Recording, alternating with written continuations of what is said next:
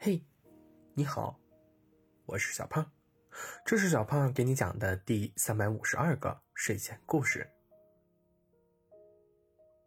在一起越久，小兔子越觉得小狐狸与谈恋爱之前相比，变得很不一样了。比如，散落在房间各个角落的狐狸毛毛，散发淡淡的狐狸的味道。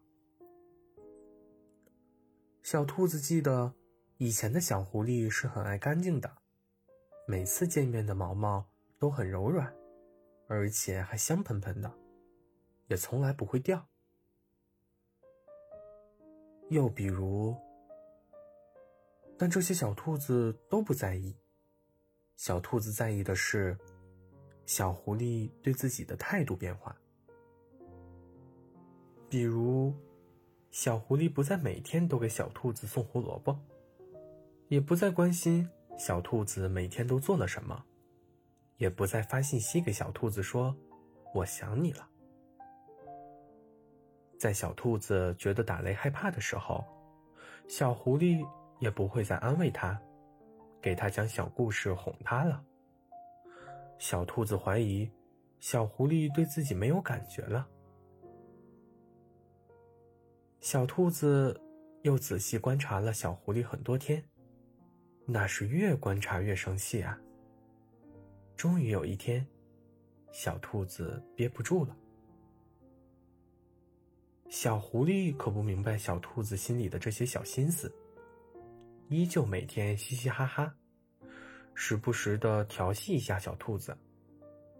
所以，当小兔子眼睛红红。委屈的讲述这些变化时，小狐狸有点懵。我真的变了这么多吗？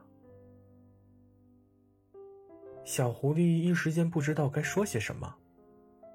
好像小兔子说的对，但好像又有哪里不太对。小狐狸想了一整天，终于想出了哪里不对。晚上吃过饭后，小狐狸对小兔子说：“小兔子呀，关于你今天说的那些问题，我想了想，这些变化，那都是不可避免的呀。”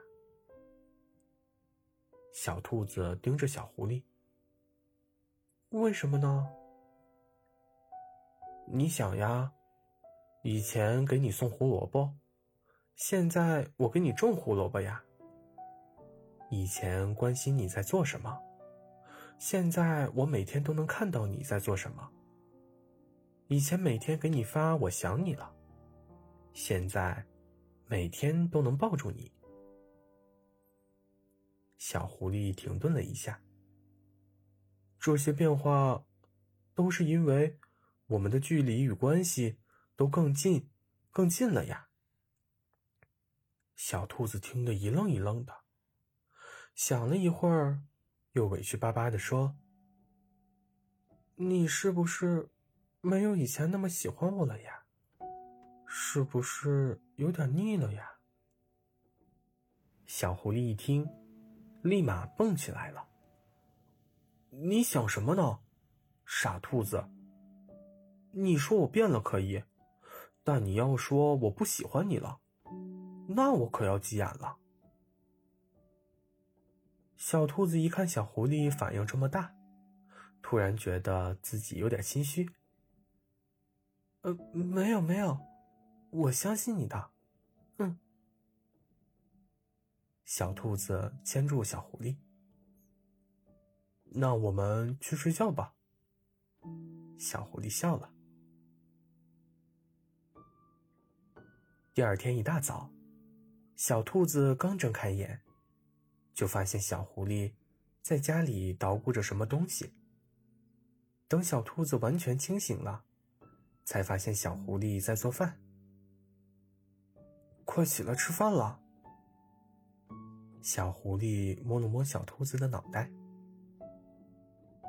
小兔子洗漱完毕出来时，只见小狐狸手捧花束，绅士的。为小兔子拉开凳子，兔子小姐，我，小狐狸，始终为你心动。”小兔子吻上了小狐狸的小嘴。好了，故事讲完了。故事来自微信公众号“睡前故事杂货店”。我们下次再见，晚安。